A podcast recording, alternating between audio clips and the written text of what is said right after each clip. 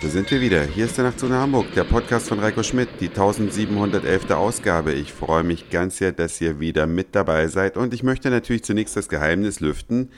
Das neue Mikrofon ist ein kleines Gerät, welches man einfach unten in das iPhone reinsteckt. Ein Rode XI.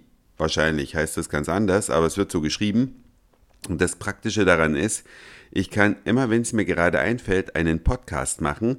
Den lädt es automatisch zur Dropbox hoch und dann kann ich das ganz leicht auf dem Mac schneiden. Das heißt letztlich nur Intro und Outro dazu und dann hoch zum Podhost. Aber darum soll es heute gar nicht so besonders gehen, sondern macht ihr euch manchmal so Gedanken, was ein Winzer so den lieben langen Tag macht, außer natürlich, dass er die Weinberge rauf und runter kraxelt mit seinen Mitarbeitern und die Rebstöcke pflegt und irgendwann die Trauben erntet. Sehr viele von denen, von deutschen Winzern, die ernten zwar ihre Trauben, aber geben sie dann weg. Und jemand anders, der verarbeitet sie weiter und macht daraus dann eben Wein, typischerweise Supermarktweine, die dann zum Trinken im Regal stehen. Aber da verdient man natürlich nicht so viel und vor allen Dingen kann man gar nicht bestimmen, was aus den schönen Trauben wird, die man da so erntet, weil man keinen Einfluss auf das Endresultat, nämlich den Wein in der Flasche hat. Und deswegen ist es natürlich viel schöner, wenn ein Winzer einen Teil seiner Ernte oder vielleicht auch die gesamte Ernte selbst verarbeitet und dabei dann natürlich ganz bestimmte Sachen damit machen kann. Er kann sie zum Beispiel im Edelstahltank lagern oder erstmal zu Wein machen natürlich. Das kann er natürlich auch im Holzfass machen. Er kann dann den Wein sortenrein in eine Flasche füllen oder auch mit einer anderen Sorte mischen. Dann kommt halt ein Cuvée raus. Und das alles tut ein junger Winzer, der bei Freunden von mir gestern Abend eingeladen war. Er kommt aus dem Pfalzland, stimmt gar nicht, aus der Pfalz, so sagt man es richtig, aus Saulheim heißt Philipp Freitag und ist mit seinem 92er Jahrgang ein recht junger Winzer. Könnt ihr ja mal im Kopf schnell überschlagen, wie alt der junge Mann ist. Und der war dann mit seiner Freundin da und hat die Produkte von seinem Weinberg, die Endprodukte präsentiert. Das waren sortenreine äh, Weine und Proseccos und natürlich auch Cuvées. Und er hat sich da richtig Gedanken gemacht, denn obwohl er noch so jung ist, hat er schon einige Medaillen eingeheimst. Ja, von Bronze bis Gold ging das.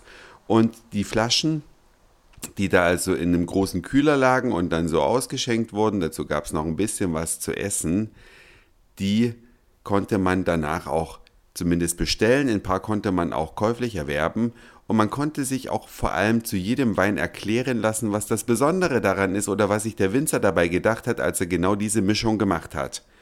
Und zur Einleitung des Abends gab es etwas, das kennen viele bestimmt noch nicht, ich zumindest kannte es noch nicht, gab es einen Longwein. Longwein, das ist letztlich ein Long Drink, der aus Wein besteht den man also zur Begrüßung sehr gut trinken kann, wo ja ganz auf dieser ewige Aperol Spritz getrunken wird. Ich kann es bald nicht mehr hören, das ist schon so langweilig, weil das seit Jahrzehnten nichts Neues ist. Ein Longwein war für mich zumindest was Neues, in dem Fall eine Mischung aus einem Cabernet Sauvignon und dazu ein bisschen Ginger Ale und Limetten drin. Ein frischer Sommerdrink, mal was anderes, was ihr vielleicht euren Gästen auch mal anbieten könnt und dann mal fragen, wie es denen so schmeckt. Wir fanden es richtig gut. Und dann ein paar Käsehäppchen, ein bisschen Quiche dazu und danach können die Weine ein klein bisschen schwerer werden. Mein absoluter Favorit war der Youngster White, so heißt dieses spezielle Produkt von diesem Winzer. Und es empfiehlt sich grundsätzlich, wenn ihr gerne Wein trinkt, vielleicht einfach mal einen Bogen um den Supermarkt zu machen und lieber mal zu einer Weinprobe zu gehen und dann beim Winzer direkt zu kaufen. Nicht, dass ich was gegen den Lebensmitteleinzelhandel hätte, aber da gibt es halt noch Standardware, egal wie teuer sie angeboten wird, denn wenn man da gelistet werden möchte, da muss man ja mehrere 10.000 Liter pro Jahr herstellen, damit man überhaupt in die Supermärkte reinkommt, abgesehen von ein paar kleinen Edeka-Märkten vielleicht, die auch mal lokal was anbieten. Aber ansonsten beim Winzer zu kaufen, das hat Charme, die Qualität stimmt, Man kann es ja zuvor testen und es kostet erstaunlich wenig. Die Flaschen gestern bei Philipp Freitag haben so zwischen 5,50 Euro und der teuersten 9,90 Euro gekostet. Und wenn wir mal überlegen, im Supermarkt, wo eine Flasche für 10 bis 20 Euro keine Seltenheit ist und dann hat man nur so ein Standardprodukt, dann lohnt sich doch direkt beim Winzer, oder? Das war's für heute. Dankeschön fürs Zuhören, für den Speicherplatz auf euren Geräten. Ich sag Moin Mahlzeit oder guten Abend, je nachdem, wann ihr mich hier gerade gehört habt. Und vielleicht hören wir uns schon morgen wieder. Euer Reiko.